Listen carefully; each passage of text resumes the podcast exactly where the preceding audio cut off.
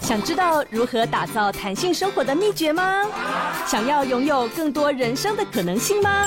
我是 Will，一起大胆实验，有效实践，梦想实验室，人生 Will be good。Hello，大家好，欢迎收听梦想实验室，我是主持人 Will。您收听的是 Pop Radio 联播网。北部台北流行广播电台 FM 九点七，桃竹苗好听广播电台 FM 九点七。温馨的提醒一下，下载 Pop Radio 官方 App 收听节目，还可以跟主持人与嘉宾进行互动哦。哇，这个其实很多听众朋友啊敲碗非常久，就是我每次就是主题啊，然后邀访的这个嘉宾啊，全部都是以创业为主的主题。那其实很多听众朋友我知道，你们都是非常辛苦的上班族。那或是有比较相对稳定的工作，也希望呢可以在自己既有的工作里面，可以慢慢的达到自己想要的目标。那今天呢，虽然说他这位呃嘉宾的背景啊啊，他其实也是比较创业相关的，然后外商并且有非常非常棒的呃就是学士的这个背景啊，然后是斯坦福大学的电脑科学硕士，啊、呃，真的是非常非常佩服。OK，那即便是这样子呢，他还是用他呃所有的这些事业，然后那出了一本非常棒的书，我真的觉得。所有正在上班的朋友，你们都应该去看一看。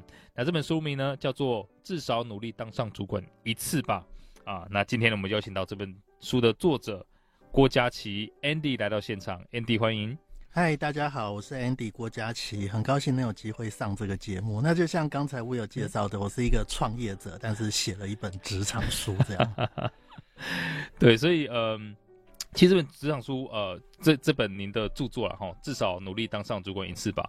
我觉得可能对于很多听众朋友来说，他觉得说，哼，谁要去当主管呢？主管这么机车，然后那个嘴脸这样子的，呃，但其实在这本书里面，我觉得是非常非常经典，呃，因为他真的并不是从可能一般在职场里面，你面对那个主管的那个样貌，然后去好像要不断的往上爬的感觉，而是一个可能你借由一个修炼的场所，啊，在职场里面。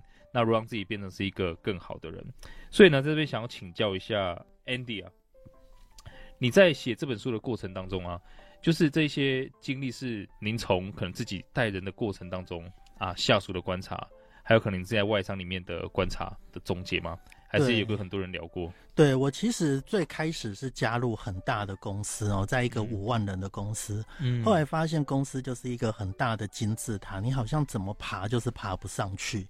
自己创业之后，好像解开了这个迷惘哦，就是开始跟很多的人聊天，不管是高阶经理人还是创业者，好像找到了一些方法，所以这些途径啊，跟这些想法。也是因为过去在大组织跟创业这两个角色常常切换来切换去，这些想法就很想要带给，尤其在职场前半段的大家。嗯，哇，所以其实我们可以看到，Andy 您的算是职涯，应该算一路都是算精英体系这样上来的。您一开始就是在美国工作吗？第一份工作？呃，我大学是念台大土木系，那后来在 Internet 的时代哦，就两千年的时候。觉得好像任何东西跟网络扯上边都比较有前景，所以对，很努力的在当兵的时候，自己靠着自己的努力去转换领域哦。那转换到就是后来到 Stanford 去念的电脑科学硕士之后，我是在加州的湾区工作了三年，那的确算是我第一份工作。哇，所以当时在 Oracle，在 Oracle 跟雅虎三年的时间。哇，那所以在呃那个时候。其实这都算是非常棒的工作，在美国，即便在美国也算是收入相对稳定，而且待遇比较不错的。这为什么三年之后就决定要呃开始踏上别条路呢？对，其实这也是一个我觉得需要一些巧合哦，就是。嗯在当时三年了之后，其实我在网络上认识一个女生，所以我就搬回来了。啊、所以不是什么伟大的创业梦想，就 单纯只是这样子。原来是这么浪漫，所以发现远距离不可行啊。我可以呃冒昧问一下，就是当时这个女生现在是？哦，就是我太太，所以我才可以这样到处说啊，不然这就变成一个秘密了。对，真的哦，所以当时是算为爱。呃，从天涯跑回来，不是为爱走天涯这样子。对，就搬 回台湾。那也是因为搬回台湾，所以呃，做了一个网站叫地图日记，那他后来有点红了，所以才开始踏上创业之路哦。所以我本来其实没有特别的一定非得要创业哦，但是有点像做出了一个产品，这个产品红了，所以就进而把它商业化，算是跟一般创业者可能是相反方向的。我们是先做出产品哦，再把它商业化。哦，就不是从传统的可能我先找到我的 TA 在哪里，对，然后等等的。但其实这也是算你用一个很低成本的方式去把一个产品做出来。在当时的确是低成本的。我觉得尤其网络创业在二零零七年的时候，嗯，你基本上只要有一台电脑，你就可以做出一些东西，开始你的 business。哇，哎，欸，所以其实回到呃书上讲了很多很重要的观念啊。因为现在我相信很多的听众朋友对于自己在工作上面，呃，很多时候因为。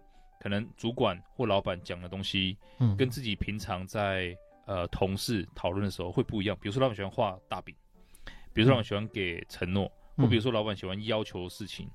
但有时候我们自己在听可能老板讲的东西的时候，好啦，是算合理啦。可是，一到朋友啊，或者是同事之间开始抱怨的时候，觉得说，哎呀，对他不应该这样子，我应该得到更多的。所以呢，会有一种冲突的感觉。那您在书中提到很重要的观念，就是说，其实员工应该需要培养。老板的思维，对，那也因为这样，刚刚的那个冲突啊，很多人会说，那这样是不是就等于是惯老板了？对对，如果从你的角度来看呢、啊，培养老板思维跟惯老板这两者应该怎么拿捏？OK，其实我过去几年当老板之后，也很努力在避免自己变成一个惯老板哦。我也是。那我自己在想象什么叫做惯老板跟一般的正常的老板思维，主要的差异是。呃，一个好的老板呢，我觉得你是在公司是有利益关系人的。利益关系人包括了你的员工，包括你的客户，包括你的投资人。那如果你可以对这三个不同的利害关系人同等的重视，并且在意他们的利益跟未来的机会，那我觉得你是一个好的老板。哦，但是如果你只是为了一味的让公司赚钱或者节省成本，然后完全不在乎员工的感受。哦，我觉得这就是一个惯老板。例如说，你强迫大家疯狂的工作，可是你并没有给大家同等的舞台跟报酬，那可能就算是惯老板了。哇，所以其实最根本的地方还是在起心动念呢、啊。对，我觉得老板其实是要珍惜员工，就像珍惜你的客户跟投资人一样，因为他们是为你卖命的一群人。嗯，哎、欸，真的很，我觉得这是所有的老板都应该听。那对于员工来说啊，因为其实。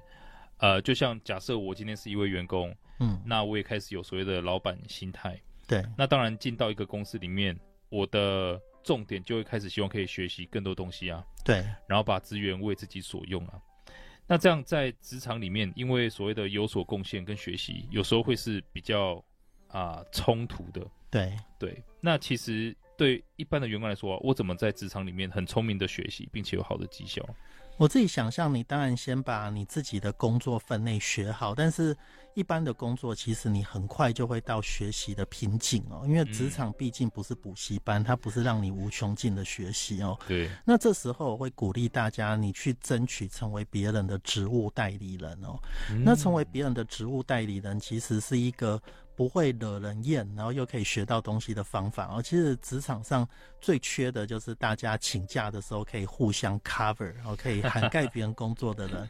那我就看过一个很聪明的人，他在团队里有五六个人，哦，他把自己的工作学会以后，他努力争取去当所有的人的职务代理人。那这个就很像我之前看过一个例子，就是太阳马戏团里面。每一个团都有一两个团员，他们是可以做所有的角色哦。就是今天谁出缺哦，他马上就变成这个角色。那这种人的价值是非常高的哦，而且他的学习曲线可以变得非常高，就不会被自己的职务所受限了。哇，这让我想到一个很重要的词，叫做涌现。就是其实在人工智能，它开始有判断啊，然后自己有逻辑思考能力，也是因为灌了大量的资料进去。对，有很多不同领域的学之后，突然间它可以做到某些事情呢。可能在这个过程中也是这样子的。那呃，因为这本书其实是想大家可以至少往主管的方向努力，但我相信呃，Andy 您的本意应该不只是这样子吧。我觉得基本上你花了大量的时间在工作，你都希望有所成长。那当上主管是其中一种成长，当然当上主管并不是唯一的路哦。但是如果你并没有特别的想到哦，你的职涯要往哪里去，我会鼓励大家把当主管成为一个自己的第一个目标哦。那这个目标是因为你爬得越高，通常你的视野会跟公司的利益是一致的。很多过去你没有搞懂的事情，你会搞懂为什么老板莫名其妙为什么要做这个做那个。呃，其实当你爬到更高的位置，你会看得更清楚。那看得更清楚以后，你会觉得工作越有价值。那另外也是在职场上，其实爬得越高，通常你的报酬也会越多，这是一定的。再来就是你的自由度跟弹性会越大，这不代表你会有更多的休闲时间哦，这是说你会更能够安排自己的工作，更有弹性，自己的方向可以自己掌握的时候，我觉得是一件还蛮快乐、开心的事情。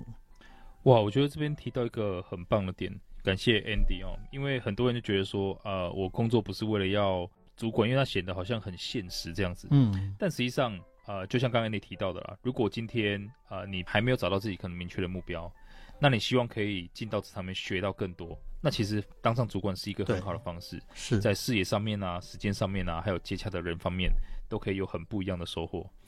哇，所以呢，我相信今天我们在第一个环节呢，已经把为什么 Andy 写这本书，以及各位你可以现在朝着主管啊，应该有什么样的印象，呃，慢慢的有所改观了。那我们赶快休息一下，下一节回来我们学更多。梦想实验室，人生 will be good。Hello，欢迎回到梦想实验室，我是主持人 Will。今天呢，非常开心邀请到至少努力当上主管一次吧的作者佳琪 Andy 来到现场。那其实 Andy 他自己本身是我们刚刚看到非常辉煌的职场经历，然后加上他自己的创业经验，那他其实也是一个创业的导师啦。所以有见过很多新创的这些创业家们，年轻创业家们，所以我相信他对于职场的透析啊，呃，真的可以帮助到很多人。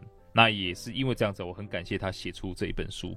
刚刚呢，他提到了啊，呃，当主管呢不应该是大家唯一的目的，但如果你今天真的不知道干嘛，嗯，其实当主管是一个你学习让自己成长最好的方式。对，我觉得我非常同意这句话。那其实在里面呢，我。打开这本书的第一个环节，就看到了一个非常吸引我的，呃，算是内容。他提到是这个职场金字塔，也就是说，今天呢，我们很多人进到公司里面呢、啊，会非常羡慕那一些哇，什么骨灰级人物有没有？然后呢，在顶层的某一些人啊，他们的股份很多啊，然后呢，哦，收入很高啊，然后看起来时间很弹性啊，啊，可以打高尔夫球啊等等的。然后我们就开始想哦，我以前有这个经验。那我想说，哇，我要多久才可以变得跟他们一样？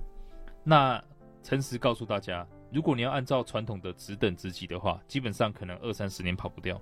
嗯，那第二个是真实状况来说，你不太可能进到那个状态，原因很简单，前面有太多人卡住了。你随便去看一下大公司都是这样子的。所以如果想要成为那样的人的话，可不可以请这个 Andy 跟我们分享一下，你提到的三大方法是什么？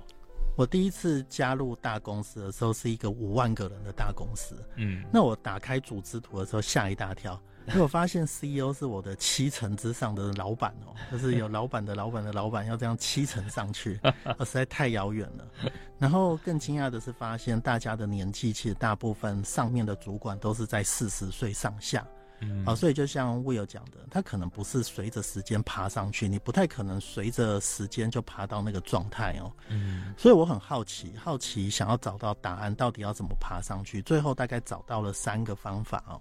第一个方法是你要找一个接近老板思维的工作，例如说顾问公司可能就是一个接近老板思维的工作，因为你有机会在你很年轻的时候。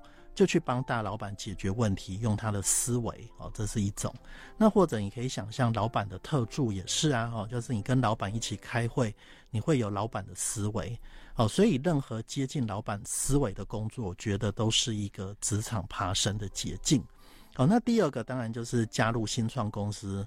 好，那我在雅虎的时候有一个很大的发现，就是基本上所有的金字塔顶端的人都来自四间学校。哦，他们这四间学校的人是学长、学姐、学弟、学妹的关系。哦，他们有很强的 networking 在。哦，所以当整个组织整个起来的时候，这些早期的员工其实就自动被拉上去啦。所以并不一定是他们很厉害，而只是他们在一个对的时间上了对的火箭。啊，那第三种方法当然就是自己创业。那自己创业，你的金字塔很小啊，只有你一个人，但是你保证你就是在金字塔的顶端 啊。但是有一天，如果你的公司成功了，有更多人，你自然就被推到金字塔的顶上了。所以大概是找出了这三种方法。我觉得你如果观察职场上这种爬到顶上的人，当然有基层爬上去的，绝对有。哦，但是它需要很多的机运，天时地利人和。那更多的是靠着努力的话，你可能从这三个捷径可以找到一些比较快的方式。我而且其实这三个方式，我相信对于很多选择到最后是选择可能上班有一份稳定工作的人来说，呃，这三个方法也是一个可能风险。嗯，呃，可能递增的一个选项。哦，对啊，没错，没错。对对对，现在第一个，因为可能我要一个接近老板思维的工作，我可能努力的去当顾问，对，呃，当特助啊，或者是当可能甚至秘书啊等等的，都是很 OK 的。那它的风险相对比较小，对对，那当然可能压力比较大，可是真的是风险小了，就是你薪水是很很 OK 的。那第二个就是去参加新创的公司，是。那新创公司可能是风险稍微高一点点，因为至少你不是那个投钱的人，嗯、对对吗？但是你是可能像呃阿里巴巴当年十八罗汉，啊、对对对 对，那十八罗汉可能很多人是早期把股票卖掉了，可是如果说你坚持到最后的话，现在也是最上面的那些人，而且股份非常非常多。对，那第三个是直接自己新创，那我相信新创的话，你到时候还是要找 Andy 来聊一聊，他毕竟是这个领域的导师。哎、欸，那这样子其实嗯，我们以想要往上爬的这个。目的来看啊，那以前有过一个难题，这个难题就是呢，呃，在一个销售团队里面，那通常我们传统的做法就会是把业绩最好那个人变成主管，对，然后就会发现说，哇，这些业绩最好的人哦，他会从 top sales 最好的 sales 变成最烂的主管，对，然后整个团队就会一起变烂，对，OK，所以呢，对于很多人，他也会开始想说，哎呀，我虽然是很想当主管啊，我也想要看不一样的风景，可是。如果我做不好怎么办？那对于这个，可能 Andy，你有什么样建议来让这些人为当上主管做好准备呢？我觉得当上主管最好的准备就是先当上主管哦，就是 因为你其实你可以做准备，跟当爸妈一样，对对对，你自然就会了。而且你前三个月一定是一个很烂的主管哦，但是你会随着时间慢慢的适应哦。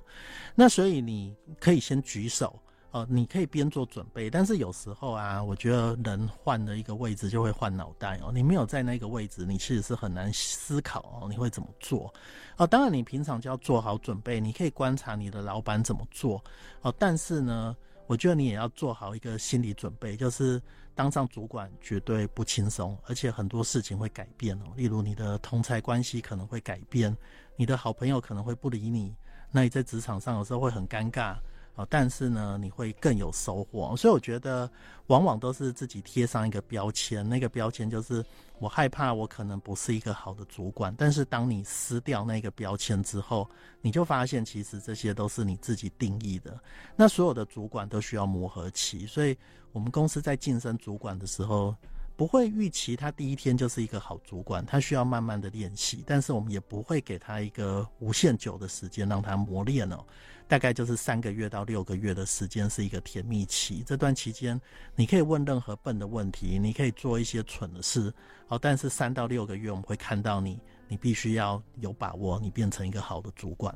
哇，啊，这个我觉得大家应该可以稍微心里面安心一点点了，就是好的主管不是一夕之间就你升上去就可以造成的，是。但是想起我在以前呃工作，其实很多呃，我觉得啦，我也算。很刚好的，就是有做到一些可能，呃，Andy 你在书上提到的事情。嗯，那其实对我自己来说，是以前我在大陆工作的时候，我也希望可以赶快爬上去。对，那碰到有一些可能连可能创办人自己都没有做过事情的时候，我会第一个站上去做。对，就是抢着做。那原因很简单，其实大家不要讲，觉得这是很冒险的举动，这反而是一个最安全的做法。对，因为我发现，在可能有一些老员工在的地方，年轻人如果你去做老员工做的事情，嗯、你会有很多的。所谓别人的意见过来，哦，你这样做不行，创新不行。是是，那你要怎么避免这种意见呢？唯一的方法就是你去做那些他们自己没有做过的事情。嗯、对。所以这个时候呢，你说他成功，他就是成功；你说他失败呢，哎，那你自己来，别人也会失败。所以在那个时候，我就开始想象啊，那我要不断去做这些新的事情。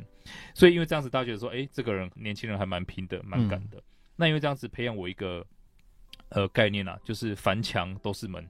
嗯，看谁先把包丢过去，嗯，所以反正我就当第一个把包丢过去，我就开始想怎么过那个门。然后大家可能想说，哎呀，哪里有门啊，等等的。所以也刚好这个 符合刚刚 Andy 提到的，其实就是先当上主管，就是准备当主管最好的方式。嗯，哎、欸，那其实在这本书没有提到很多改变自己的方法。所以呃，最近是毕业季嘛，对。那从学生到可能进入职场，呃，虽然说年纪是不不可能什么间隔啦，就是毕业就是过去了，对，哦，可是呢，其他身份的转换是非常非常大的，所以呢，刚好最近是毕业季，然后要对新鲜人在挑选工作上面啊，还有在进入职场之后应该注意准备好的事项啊，您会有什么建议呢？我以前第一个工作其实会选择一个大公司，只有两个原因：第一个，他的薪水比较高；第二个，他的房子很漂亮。对，那后来实际上自己创业几年，再回想哦，我觉得那并不是一个太正确的决定哦，就是。我在当时其实要看的应该是舞台跟机会，那也确实看到当时有其他的 offer 给我更好的舞台跟机会，但我没有选择它，因为它的钱可能少了那么一点点。该不会有 Facebook 啊？没有没有啊，是没到这样。但时至今日，我就会觉得，如果年轻人在选工作，你的薪资当然是个考量，但是并不是唯一的考量哦。你是薪资的话，其实够活，尤其在前几年职场上是这样就对了。那你真正要考量的事情，可能是他的舞台跟机会跟发展性。好，那进到职场，很多人会抱着一个心态，是把学生的那一套拿过去哦。学生那一套就是我静静的坐在教室，然后等着考试啊，然后等着别人给我成绩作业。哦，但是就像我有刚刚说的，我觉得职场上你的东西是要用抢的，你的 project、你的专案、你的机会都是用抢来的。那以前我有一个主管，他就比喻说，他希望看到大家是用打篮球的方式在职场上工作，不是用打棒球的方式哦。嗯，所谓打棒球就是。你是第五棒哦，你就等着你上场的机会来，好，那你就会打得到球，好，但是呢，篮球不一样，你如果站在旁边等啊，球永远不会到你手上。我觉得职场就是如此哦，学生比较可以打棒球哦，但是职场上大家是用打篮球的方式去抢夺这个机会的。哇，哎，这是一个很棒的总结。所以其实站在学生的时候，我们是属于比较被动啊。对，你再怎么主动，其实你也只有在考卷发给你。然后你才写，写、oh, 完才有人说，哎、欸，其实你看我做这么多，但职场上就不一样啊。你做外面一个月，然后我甚至有听过啊，当可能你的部门主管在过了半年之后还不太能叫出你的名字，对，那么基本上你就距离被 对有点糟糕，对，对，有点糟糕。OK，所以呢，希望大家可以开始用打篮球的心态在场上啊，不断的要求，不断的沟通，而不是用打棒球的心态。棒球就是回家再看就好了。是是是。OK，我们休息一下，马上回来。梦想实验室，人生 will be good。Hello，欢迎回到梦想实验室，我是主持人 Will。今天非常开心，邀请到至少努力当上主管一次吧的作者郭家麒 Andy 来到现场。那其实 Andy 刚刚分享了很多，真的是我觉得大家今天听完之后啊，下个礼拜回到你的办公室，马上应用就会不一样的这些小诀窍，而且是心法。那刚刚其实 Andy 提到说，我们要用打篮球的心态在面对职场，而不是打棒球。那其实在，呃很多人的职涯里面也是一样，就是学生第一名只有一个，嗯，但是也因为这样子，其实大家不太会去觉得说，哦。可能互助合作啊，等等啊，会有什么好结果？因为我帮你太多，你就会变第一名，我就变第二名。但其实，在职场上面，反而已经不是说自己什么都要会了，而是可以开始去网罗其他人来跟自己合作，然后一起把事情给做好，那大家就可以有果实吃。这个在您观察可能学生到职场里面员工的时候，或者是可能中西方会有这样的差别吗？感觉好像亚洲的学生比较容易想要自己什么都抓。对。我觉得在学校的时代是还蛮不同的哦。学校的时代，其实你在做 project，大家团队合作。往往是基于一种，就是哎、欸，我要大家都高兴啊，所以我们就是最后就是妥协出一个东西，或者也常常是其中一个人做的要死不活，他最在意成绩，然后他做最多，那其他人就在旁边拍手或坐着休息、倒水、嗯、观察。嗯、对，但职场上真的不是如此啊！如果你当那个在旁边没有贡献的人，你很快就会黑掉了。就是，那职场上。大家都会说，哎、欸，我们公司没有帮派啊，没有派系啊，但这是不可能的。其实职场上就是一个一个派系组成的，你要办公室绝对有小圈圈，那你跟谁好的话，谁就会挺你，这也是真的。所以人际关系也是很重要。那职场上不是一个单打独斗的地方哦。在我过去我在上班的时候，没有考虑到这件事，所以我自己是个独行侠，我就是把自己的事情做好，就咻一下就走人了，也不觉得需要跟大家建立什么交情哦。但是我的 mentor 告诉我说，诶，如果你的工作做了一百分。哦，但是呢，你的职场的人际关系是零分，那你平均下来只是一个五十分的工作者哦。嗯，那我觉得还蛮印象深刻的，所以我开始想，哎，我要怎么样让我的人际关系至少七十分，这样我平均下来还比较高分哦。那我就开始努力的跟别人制造对话，就是制造一些交集。那努力的去跟别人有一些交集，就是像礼拜一的时候问他说：“哎，你的狗好吗？你的小孩好吗？” 就是勉强挤出一些对话。嗯，那你会发现跟人有一些互动之后，那跟大家建立一些友谊之后。其实你的工作推行会更顺利。有时候大家会听你的意见，并不一定代表你意见真的很棒哦，往往只是因为你跟他是自己人，就这样而已。哇，所以其实听到 Andy 非常诚恳的分享，就是 因为 Andy 也算是比较内向的人。对，没错。呃，我其实，在平常我也是不太跟人家主动啊 攀谈的，所以也会有刚我刚真的是很可以同理啊，因为嗯，硬要挤出一两句话，然后打挤不出来。我自己会有准备可能一连串的问题，然后对啊、呃，就是把它背下来。这方法不错、啊。对，然后就是从天气开始，然后再宠物来，哎，然后再从近到远，比如说可能呃最近呃那个发生事情你是什么看法，然后再来哎你对于成功的想象是什么？呃、很好、啊，全部背起来呀。Yeah, 所以呃真的在大家不要忽略，因为其实我真的常听到说，哎我工作做完了，嗯、然后呃不需要，尤其是可能很多。相对比较不需要沟通的工作，比如说工程师对、呃、类别的，台湾是特别多这个类型的工作。对对，那他就会可能比较觉得说，哎呀，我不是那种交际的人。其实他不是真的交际啦，嗯，而且某种程度上，他会让你未来的工作可以变得更加的顺畅。对，哎，那我我可以好奇请教一下，Andy，您目前的生活状态嘛？就是我相信你也是蛮忙的，你看你有出书，然后你也是还在呃公司也要跑。那你现在是有小孩了吗？对，我有两个小孩，一个八岁，一个十二岁，其实就是小朋友，然后一个是要到青少年的阶段，所以其实还蛮忙着要带这两个孩子哦，因为也体会到他们很快就会长大，所以。陪伴的时间是有限的，嗯、那又要兼顾工作，其实可以说蜡烛两头烧，然后就是生活一团乱这样。哇，很很开心，你可以这么认真的讲。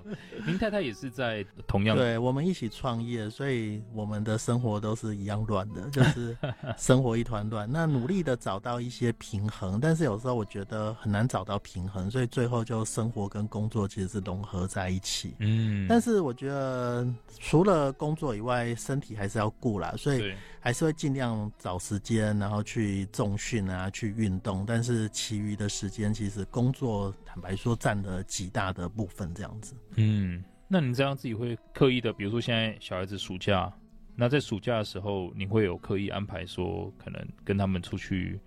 呃，度假或者夏令营的时间吗？会啊，我会帮他们排满夏令营。那夏令营是自己参加，那其他时间就是大概每年会出国两次，这样寒假一次，暑假一次。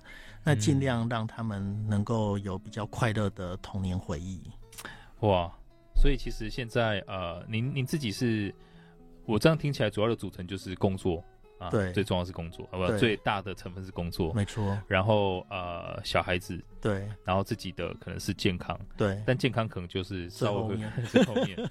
所以其实健康，我自己是很重视健康这个事情，因为我是三个小孩，对，我也我也很怕说，可能他们成长过程当中，我因为不健康，哦，或者是等他们长大我不健康，那会拖累到他们呢、啊。是，所以我还蛮重视的。然后我有看就是，哎，其实基本上健康不用花很多钱。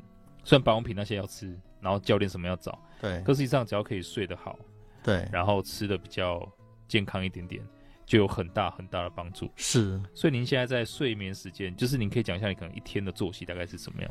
我一天的作息大概是十二点去睡觉，晚上十二点睡觉。那早上大概六点多就要起床载小孩去上学。哇！那载完之后就去公司健身房去运动一下，这样子。哦、那可能九点到公司啊，那就开始工作。那每天我会跟我太太协调哪一天谁要去带小孩回家，所以我会有一天可能在外面放风，比较晚回家。那有一天就是要早一点回家，但是基本上即使回家了，也是会工作到很晚。嗯，所以就是一面陪伴小孩，一面做自己的工作。那常常就是一面看小孩的功课，一面工作。那头脑就切割成两半这样子，各想一半这样。哇，因为其实我一直蛮好奇，就像呃，Andy，您是真的可能我知道您从小就是比较会读书的人哦，对。然后呃，也是也算我们传统讲喝过洋墨水啦。哦，是。那这样您您觉得您在带小孩方面，这些可能在。这边台湾的精英教育，还有国外的，你算也算是精英教育啊，但毕竟是中西方的教育之下，嗯、您在带小孩会有一些可能，相较于传统概念比较不一样的地方吗？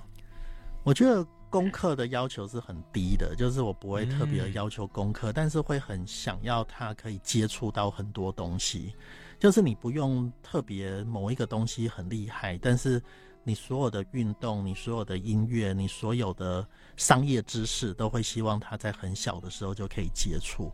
那主要接触是希望他可以找到一些他有兴趣的东西。所以，例如说，我会。有自己在做生意，就是还蛮常跟他灌输生意上的想法，嗯、就是去 Seven Eleven 买东西，那这个饼干三十块钱，然后就说，哎、欸，你知道吗？就是工厂出来的时候，它可能是多少钱，然后他要运送到这边，然后老板还要赚多少钱。那他常听这些，我觉得对他来讲是有一些启发的哦。那不只是这个，就也希望他对于科学啊，对于城市啊，对于语言啊，都有比较早的接触，能够发掘出自己的兴趣。那我觉得比较传统的方法就是读很多书，然后填鸭式教育，这是我比较不喜欢的。所以希望他是比较自由的发展。那更重要的是快快乐乐，就是很努力在营造出一个他比较快乐的童年。哇，哎、欸，所以这样小孩你在学校的选择上面，你也是以公立的为主吗？对，我们都是念公校，就是。并没有特别的送去像比较贵的私立学校。那我觉得在公小，他可以看到的人是比较广的。嗯、那另外，他不会太填鸭哦，就是他有比较多的自由时间去接触到很多的人跟东西。哇，了解。所以其实我觉得，呃，虽然说您讲自己生活很混乱啊，但我们还是可以看得出来，可能比大多人都还有规划，乱中有序这样。OK，所以呢，呃，从可能您以往的这个呃经历，可能从读书开始，呃，就很厉害，对吗？然后呃，接着再到大家都觉得很棒的公司工作，再到创业，然后到现在是有了家庭，在这一整路走过来的过程当中，你有没有觉得哪些话是影响你最深，或是你可以视为座右铭的？对啊，就是提到座右铭，我就想到我大学的时候，其实有一次就是在争取一个职务，一个研究助理的职务，然后失败哦。其实当时还蛮伤心的，尤其对大学生来说，那可能是一个蛮大的挫折。那在这个挫折的时候，我有一个好朋友送了我一句话哦。那这句话它叫做。呃，谋事在人，成事在天，安心去睡吧。啊，就是那这讲的就是，哎，其实你可以努力，但是有时候事情会不会成，并不是你可以决定的。那如果你都已经做完你该做的